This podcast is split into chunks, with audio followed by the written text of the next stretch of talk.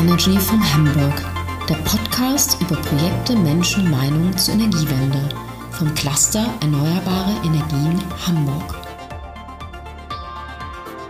Herzlich willkommen zur 13. Folge unseres Podcasts New Energy from Hamburg. Wir freuen uns sehr, heute Dr. Julian Zuber zu Gast zu haben. Er kommt aus dem Bereich NGOs, politisches Engagement, also ein bisschen ein bunteres Thema, was wir heute behandeln werden und was sozusagen ein wenig den Bogen schlägt zum Anfang unseres ganzen Podcasts, als wir damals die Kollegen von Fridays for Future hier in Hamburg interviewt haben. Herzlich willkommen, Herr Zuber. Wir freuen uns, dass wir heute mit Ihnen sprechen können. Vielen Kurz, Dank, freut mich auch. Ja, es gab einen etwas längeren Anlauf, aber es sind ja auch turbulente Zeiten. Umso besser, dass es heute klappt. Ein bisschen was zu Ihrer Biografie. Viele werden Sie schon kennen, vielleicht einige auch noch nicht. Sie sind seit etwas mehr als einem Jahr bei German Zero als CEO sozusagen, haben vorher bei Civity Management Consultants gearbeitet und davor Polis 180 gegründet.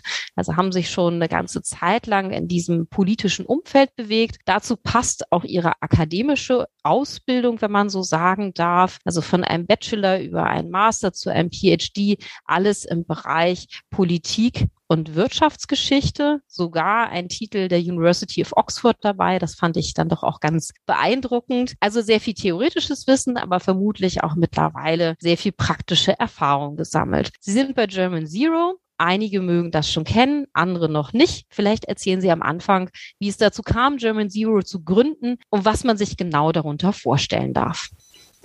Ja, besten Dank und auch vielen Dank nochmal, dass äh, ich hier German Zero vorstellen darf und äh, mit Ihnen sprechen kann. German Zero ist eine Nichtregierungsorganisation, die überparteilich, unabhängig und gemeinnützig ist. Wir sind zu 100 Prozent äh, aus Spenden finanziert. Und wir haben uns vor zwei Jahren zusammengesetzt und überlegt, okay, was ist denn eigentlich das Problem? Das Problem ist ja nicht, dass wir nicht wissen, wo wir hinwollen, nämlich das Pariser Klimaabkommen einhalten, sondern die Frage ist eher, wie kommen wir dahin? Und äh, gerade Corona hat ja auch nochmal gezeigt, wie wenig die Emissionen runtergehen, selbst wenn die ganze Welt gefühlt stillsteht. Das zeigt auf, wie wenig nachhaltig systemisch wir leben. Und die großen Hebel um nachhaltig zu werden, sind eben vor allen Dingen nur durch Politik beeinflussbar. Deswegen haben wir gesagt, wir machen den Job der alten Bundesregierung und schreiben ein 1,5 Grad Gesetzespaket, da das bisher nicht passiert ist. Das ist vom Ende her gedacht und intersektoral, weil es ist ja am Schluss egal, wo die Emotionen herkommen, ob das jetzt im Verkehrsbereich ist oder im Energiebereich. Am Schluss müssen die runter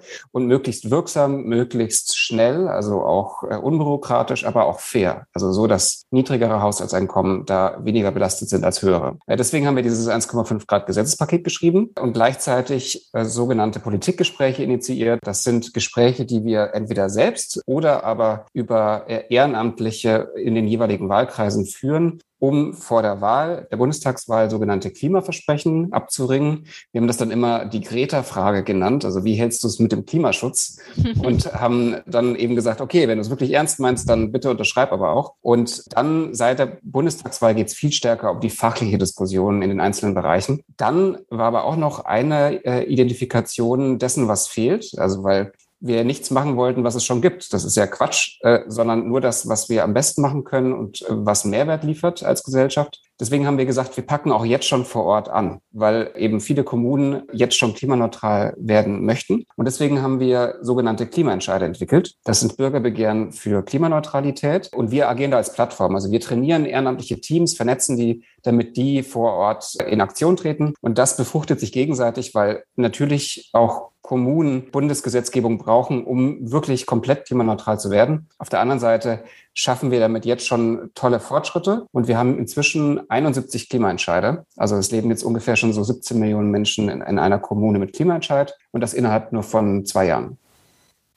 Ja, das ist beeindruckend, definitiv. Also ich habe mich auch ein bisschen auf ihrer Website getummelt und fand also die Anzahl der Aktivitäten, aber auch die Anzahl und Prominenz ihrer Unterstützer ziemlich faszinierend. Da waren sehr viele Prominente auch dabei, sehr viele Schauspieler. Könnte man jetzt böse sagen, na gut, das ist auch gut für die Publicity, aber wie ist es dazu gekommen, dass, äh, sage ich mal, aus dem Segment sich so viele hinter ihre Initiative gestellt haben? Man muss dazu sagen, ich war eigentlich die meiste Zeit konstruktiver Mitläufer. Ne? Also die, die Blumen dafür sollte ich jetzt nicht bekommen. Ich bin seit einem Jahr hauptamtlich mit dabei. Vorher war ich ehrenamtlich äh, in Begleitung. Die wirkliche Initiierung ist durch äh, Heinrich Ströstenreuter äh, entstanden, der ja vorher die Ratentscheid gepusht hatte. Und die Idee war halt, komm, wir brauchen sowas eigentlich auch auf Bundesebene für Klima. Und damals hat sich eine sehr, sehr illustre Runde zusammengesetzt an, an Leuten, die auch gut vernetzt sind. Äh, ich durfte da auch Teil davon sein. Und dann haben wir gesagt, okay, es braucht jetzt wirklich diesen nächsten Schritt von so einer Forderungsbewegung wie Fridays for Future zu einer Umsetzungsbewegung, die natürlich ergänzt. Es ist kein Entweder-Oder, es braucht beides. Und dann haben wir eben unsere Kontakte alle zusammengeworfen und äh, geschaut, dass wir viele Prominente zusammenbekommen, um eben auch zu fundraisen. Also es ging da sehr stark darum, das überhaupt zu finanzieren. Und da haben wir den äh, richtigen Nerv getroffen und konnten da ungefähr 60 Prominente überzeugen, mitzumachen. Die sind auch weiterhin alle mit an Bord, aber jetzt ging es letztes Jahr eben auch eher darum, vielleicht stärker äh, in den Wahlkampf zu gehen. Und da sind Promis manchmal ein bisschen zurückhaltender, zu Recht. Jetzt geht es wieder stärker um die Umsetzung und man muss sich nicht so stark an Parteien festklammern. Und jetzt wird es sicher auch wieder mehr solche prominente Unterstützung geben in Form von Videos oder Veranstaltungen. Ja klar, die wollen sich natürlich jetzt nicht so sehr an eine Partei binden oder irgendwie was in der Richtung, ne? weil das natürlich auch manchmal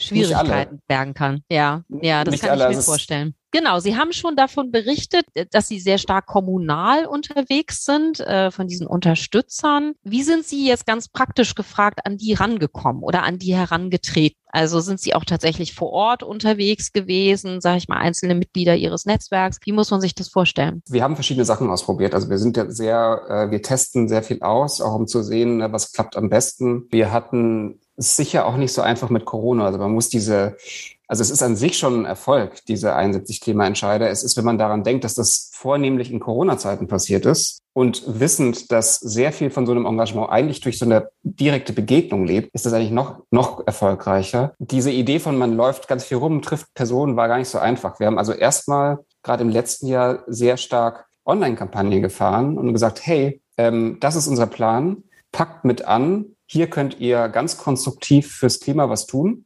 Und das spricht schon sehr viele Personen an. Also wir haben in dem Sinn erstmal Geotargeting gemacht und haben dort, wo wir Klimaentscheide starten wollten, das online beworben und haben dann Teams daraus gebildet. Das geht, äh, ist aber auch einfach aufwendig. Was wir zunehmend machen, ist, dass wir wirklich auch vor Ort schauen, wo gibt es vergleichbare Initiativen, die wir vielleicht unterstützen können, die sich vielleicht zusammenschließen könnten. Also auf schon bestehende Infrastruktur aufzusetzen. Zugleich ist sicher eine allgemeine Öffentlichkeitsarbeit, auch über sowas wie hier jetzt dieser Podcast oder ähm, auch anekdotisch über Personen, die sich in einem Politikgespräch engagieren und dann merken, Mensch, ich kann das ja auch für äh, meine Stadt oder mein Dorf machen, ganz konkret vor Ort. So entwickeln sich dann Stück für Stück die äh, jeweiligen Klimaentscheide. Und das heißt, es ist immer eine Mischung aus, es ist ein Schneeballeffekt, aber manchmal machen wir das auch ganz gezielt.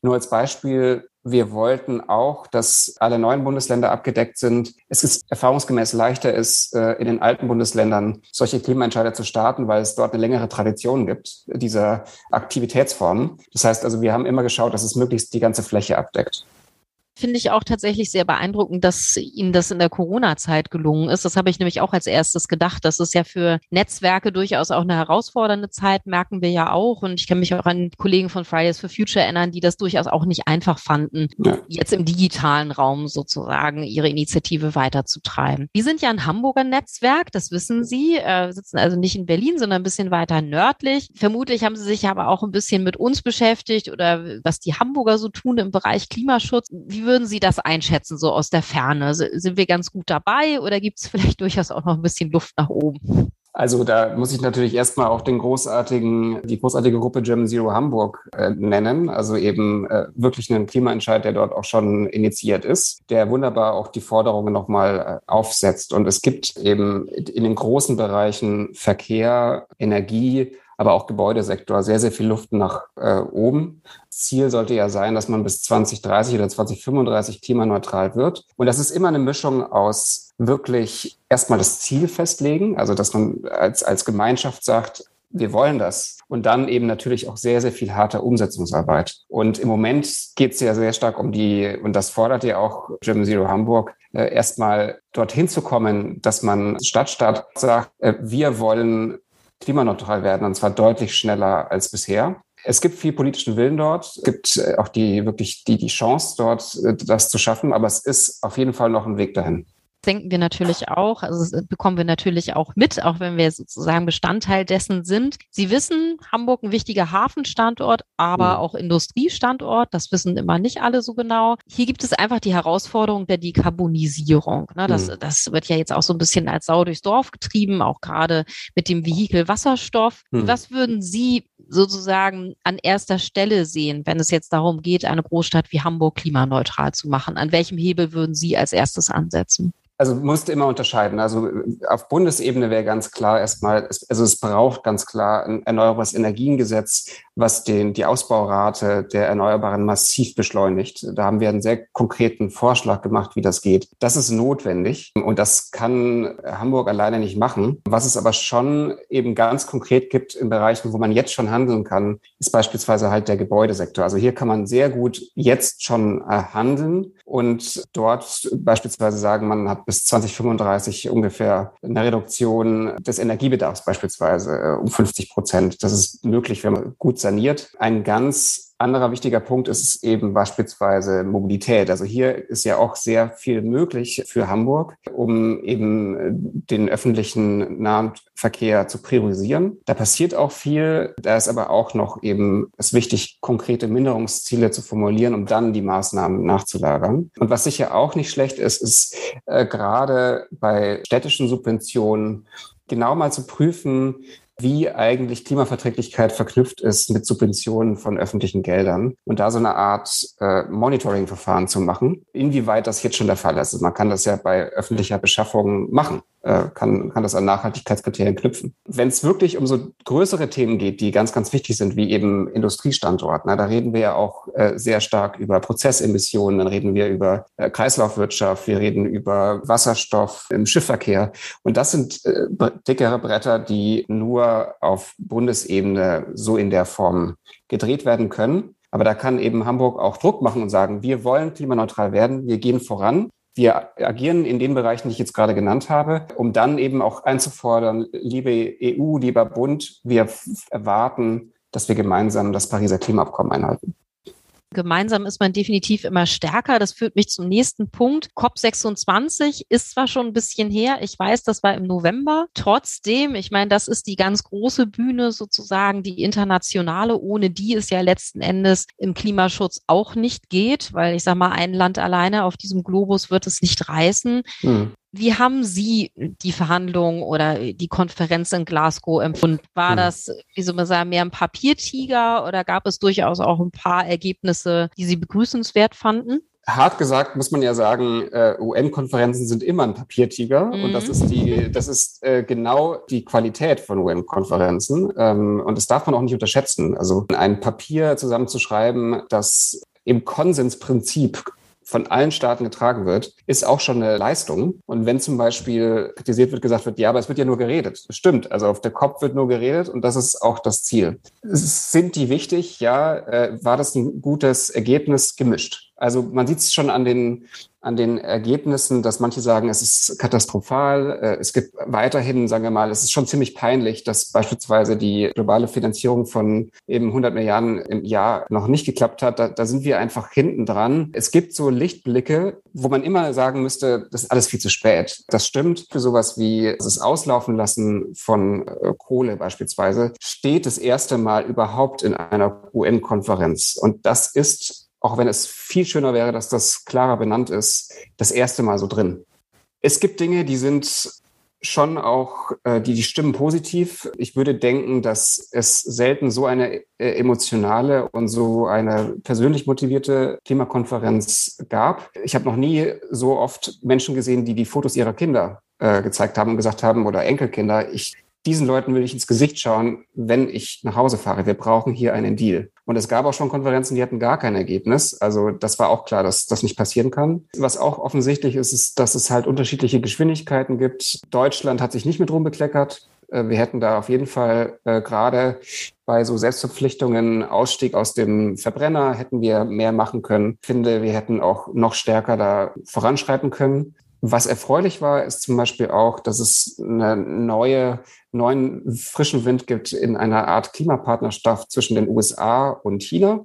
Da könnte man auch wieder sagen, ach, das ist alles noch nicht so klar, wo das hingeht, aber immerhin reden die miteinander und immerhin versuchen sie gemeinsam an einem Strang zu ziehen und das ist das, was die COP liefern kann. Am Schluss bleibt es dabei, noch nie war die Umsetzung auf nationaler und kommunaler Ebene so wichtig, weil dort am Schluss tatsächlich Emissionen reduziert werden und äh, nicht einfach nur auf dem Papier Ziele festgeschrieben werden. Deswegen die Umsetzung ist hier und jetzt absolut wichtig und deswegen lobbyieren wir auch mit Germ Zero wie äh, wild und noch intensiver als letztes Jahr die Politik deckt sich ein bisschen mit unserer Einschätzung. Immerhin wurde miteinander gesprochen und das ist definitiv auch wichtig, dass Player wie die USA und China das tun. Aber letzten Endes äh, fängt man bei sich selber an, das heißt im regionalen und kommunalen.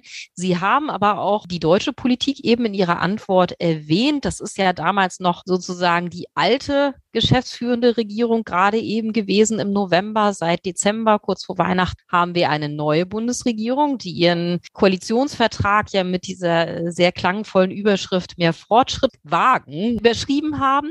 Und damit verknüpft sich jetzt meine Frage, was erhoffen Sie sich von dieser Regierung? Also ich sage mal auf den ersten Blick, ne, die Grünen sind mit beteiligt, äh, sollte ein positiv stimmen. Aber was sind genau Ihre Erwartungen jetzt an diese neue Regierung? Die Erwartungen an die Regierung sind die, die Millionen von Menschen haben, dass diese Regierung, und das ist eine sehr hohe Erwartung, dass diese Regierung die notwendigen Hebel legt, damit wir das 1,5 Grad Ziel noch einhalten können. Und das bedeutet harte Arbeit und Mut, das Notwendige zu tun.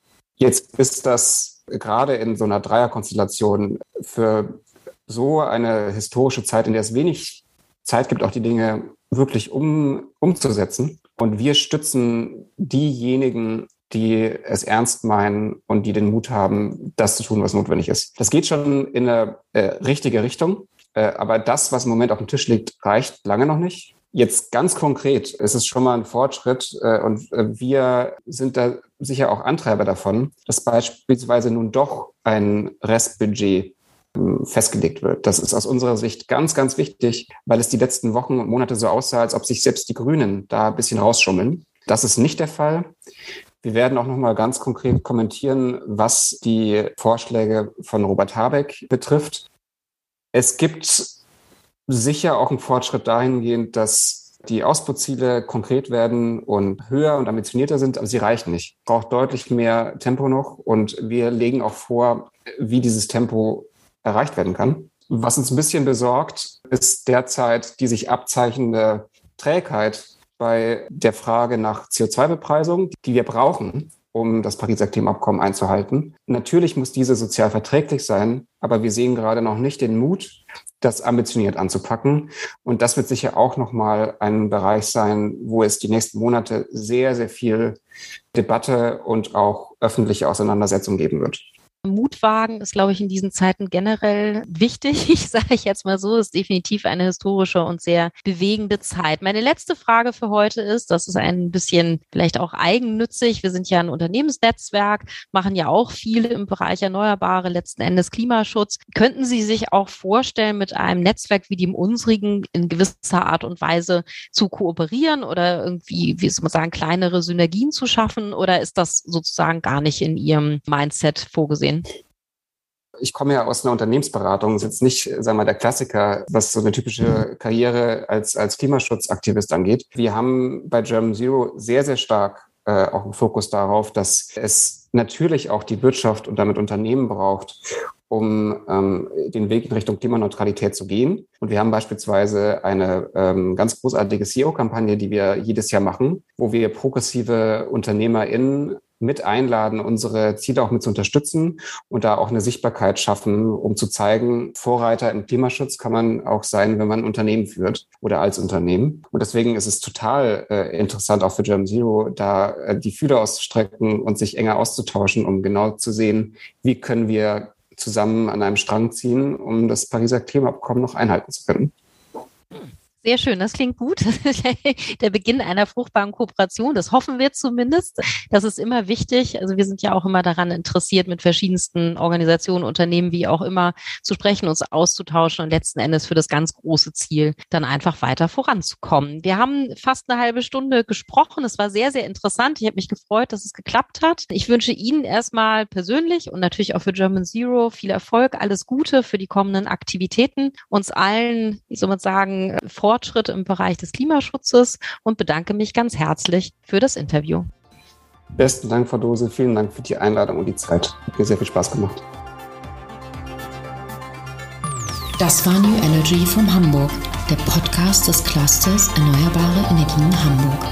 Sie finden alle Folgen und mehr zu diesen und anderen Themen unter www.eehh.de. Vielen Dank fürs Zuhören.